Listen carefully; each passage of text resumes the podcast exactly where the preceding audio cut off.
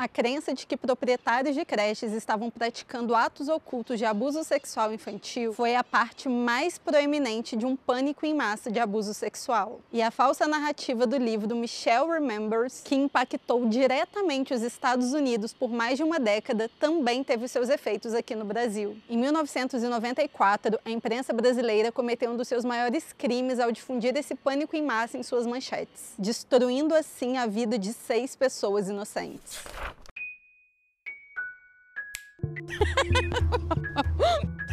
Olá, excêntricos! Bem-vindos a mais uma sessão do clube. Eu sou a Ana e antes de começar o vídeo de hoje, já confira se você está inscrito no canal, ativa o sininho e não se esqueça de deixar o seu like e comentar aqui nesse vídeo. Considere também, se você puder e quiser, se tornar um membro do canal, porque dessa forma você pode colaborar para as nossas aventuras. Então, sem mais delongas, vamos para o caso de hoje. Em março de 1994, o ano letivo tinha acabado de começar na Escola de Educação Infantil Base, no bairro da Aclimação, em São Paulo. Tudo corria muito bem até o dia em que Lúcia, Eiko Tanoe e Clea, parente de Carvalho, notaram comportamentos estranhos em seus filhos, ambos de 4 anos de idade e estudantes da escola base. Elas então se dirigiram à delegacia para prestarem queixas contra seis pessoas relacionadas ao colégio. De acordo com as mães, as donas da escola base, Maria Aparecida Shimada e Paula Milim de Alvarenga, juntamente com seus esposos, Ikushiro Shimada e Maurício Alvarenga, promoviam orgias com as crianças na casa de Saulo e Mara Nunes, pais de um dos alunos da escola base. Tudo começou quando o filho da Lúcia, que tinha 4 anos de idade na época, estava brincando com a mãe. Durante a brincadeira, ele se sentou no colo da mãe, começou a fazer movimentos e dizia que era assim que homens e mulheres faziam. E a mãe, surpresa com o comportamento do filho, foi perguntada onde ele tinha aprendido aquilo. Inicialmente, ele não quis responder, então a Lúcia foi investigar mais a fundo. Ela inclusive chegou a questionar o marido, perguntando se ele tinha levado a criança em algum lugar inapropriado ou tinha mostrado pornografia para ele. O marido respondeu que não, só que a Lúcia, não satisfeita, continuou pressionando ainda mais a criança. Ninguém presenciou a conversa que os dois tiveram no quarto, mas fato é que ela saiu de lá dizendo que o filho tinha contado barbaridades. Segundo a história, o filho de Lúcia teria assistido a uma fita pornográfica na casa de um coleguinha da escola. Ele descreveu a casa desse coleguinha como sendo um lugar grande, com um porão verde, jardim lateral, muitos quartos, em um deles uma cama redonda com uma televisão no teto. Quer dizer, o filho tinha acabado de dar praticamente a descrição de um motel para a mãe. Ele teria sido levado durante o horário da aula em uma Kombi da escola pelo marido de uma das donas, o Maurício, até essa suposta casa. Na casa, a criança teria sido beijada na boca por uma mulher de traços orientais e esse beijo teria sido fotografado por três homens. O Maurício, marido da sócia Paula, ainda teria agredido o menino. E essa mulher de traços orientais que teria dado o beijo nele ainda teria feito ele se virar de costas para passar mertiolate em suas nádegas. E ele dizia à mãe que ardia muito. E não acabou, minha gente. Por fim, essa mulher e um outro homem teriam ficado colados em frente à criança. Além disso, mais três coleguinhas teriam feito parte da orgia. A Lúcia, então, ficou apavorada com aquelas informações e foi procurar uma outra mãe, a Cleia, e contou para ela tudo o que tinha acontecido, todas as preocupações e, consequentemente, a Cleia foi pressionar a sua filha. Então, a história ganhou ainda mais corpo, porque segundo a Cleia, a filha teria relatado outros horrores. Mas lembrando também que essa foi uma conversa que ninguém mais presenciou. Dentre os horrores contados, a menina relatou que tinham introduzido um objeto estranho em seu ânus. Objeto esse que ela não saberia descrever o que era, que ainda assistia filmes de mulheres peladas e era fotografada nua, e que os tios da escola ficavam sem roupa e deitavam em cima dela. Foi aí então que as duas mães decidiram ir até a sexta delegacia de polícia, na zona sul de São Paulo, para prestarem queixa contra a escola infantil base. As donas da escola, então, a Maria Aparecida e a Paula, foram chamadas até a delegacia que não ficava muito longe da escola. Tinham falado para elas que uma criança tinha sofrido um acidente na escola e por isso que elas estavam sendo chamadas. As duas não entenderam muito bem o que estava acontecendo, mas foram mesmo assim. Chegando na delegacia, as duas foram colocadas em salas separadas e só depois disso que contaram que elas estavam sendo acusadas de promover orgias. Elas foram agredidas agredidas psicologicamente, fisicamente e ainda sofreram assédio sexual de policiais, para que elas admitissem que tinham sim cometido crime de pedofilia. Mas apesar das torturas, elas não confessaram nada. A polícia então fez uma busca surpresa tanto na escola base quanto na casa do casal Saulo e Mara, que era a casa onde supostamente aconteciam essas orgias. As duas buscas, segundo os acusados, ocorreram sem mandados. Mas como eles não tinham nada a esconder e eles não estavam conseguindo entender, assimilar, porque estava tudo acontecendo tão rápido que eles acabaram permitindo a entrada da polícia mesmo assim. A escola base foi toda revirada e nada de suspeito foi encontrado. A casa de Saulo e Mara, na verdade, era um apartamento comum. Não tinha porão verde, nem jardim, nem cama redonda, nem televisão no teto, nada. Uma semana depois, percebendo a fragilidade do caso e que sem provas muito provavelmente o caso se encerraria, o delegado Edélcio Lemos, junto com as mães das crianças, convocaram a imprensa para uma coletiva. Porém, o delegado até tinha tentado dar o furo para o Diário Popular. Ele disse ao editor que passaria as informações com exclusividade de um caso que ele tinha, ó, muito bom, de violência sexual envolvendo crianças de 4 anos. Mas como o Diário Popular acabou optando por uma matéria mais ponderada e sem sensacionalismos, eles recorreram a outros veículos de comunicação, mais precisamente a TV Globo. E para a sorte da imprensa e do delegado Edelcio Lemos, naquele dia, algo muito importante chegou do IML. O Telex adiantava os resultados do exame de corpo e delito feitos no filho da Lúcia. E nesse Telex dizia que o resultado era positivo para práticas de atos libidinosos. E foi assinado pela doutora Eliette Pacheco, do setor de sexologia do IML. O resultado desse exame era tudo que eles precisavam para massacrar os seis acusados. E as manchetes dos jornais estampavam frases sensacionalistas como Kombi era motel na escolinha do sexo. Escola é acusada de mais abuso sexual. Peru escolar carregava crianças para orgia. E etc,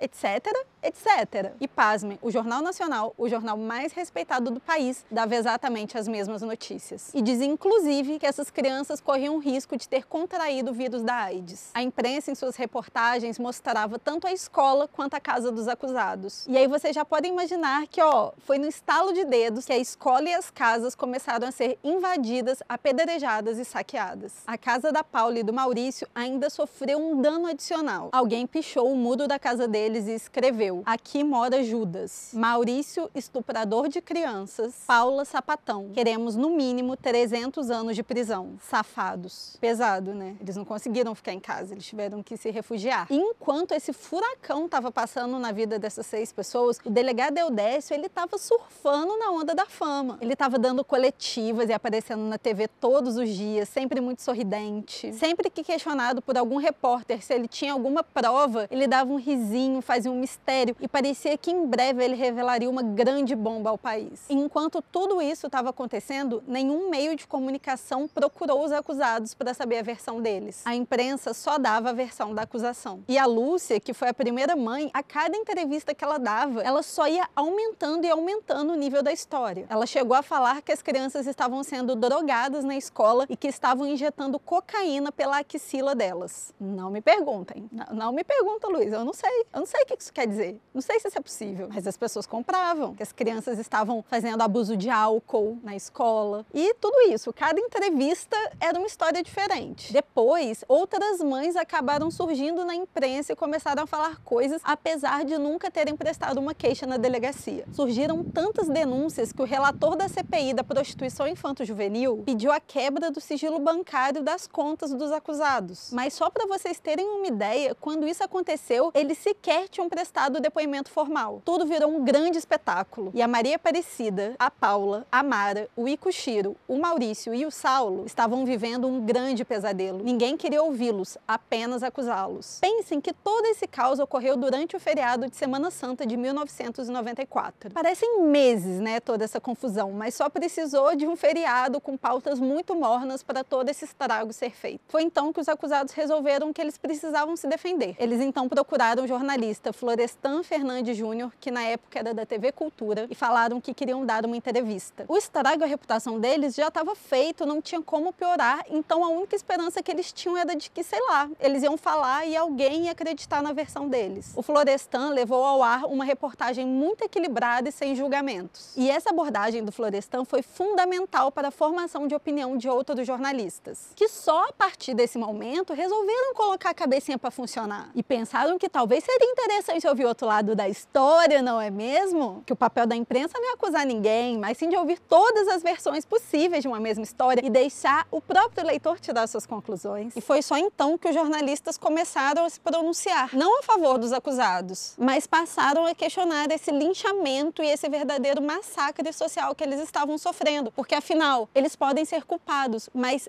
e se eles forem inocentes. O único problema é que agora eles questionavam esse linchamento que eles mesmos tinham incitado. Após a reportagem do Florestan, o primeiro jornalista a se pronunciar foi o Luiz Nassif, que era da TV Bandeirantes na época, e a sua crítica acabou contaminando outras redações. Foi então que resolveram investigar mais a fundo aquele resultado do IML, lembram? E descobriram que, na verdade, ele era inconclusivo, pois não tinham como ter certeza se o abuso sexual teria acontecido. As pequenas fissuras poderiam ter acontecido por causa de uma micose, vermes ou até mesmo fezes duras, o que depois acabou ficando comprovado. A criança tinha uma dieta muito rica em cálcio e por conta disso o intestino dela era preso e as fezes acabavam ficando muito duras, causando machucados no menino. Depois foram descobrindo mais coisas, gente, como por exemplo, o delegado coletou depoimento de crianças de 4 anos sem a presença de um psicólogo. Posteriormente, a Lúcia, né, que foi a primeira mãe a dar os relatos, passou por um teste psicológico e descobriram também que assim,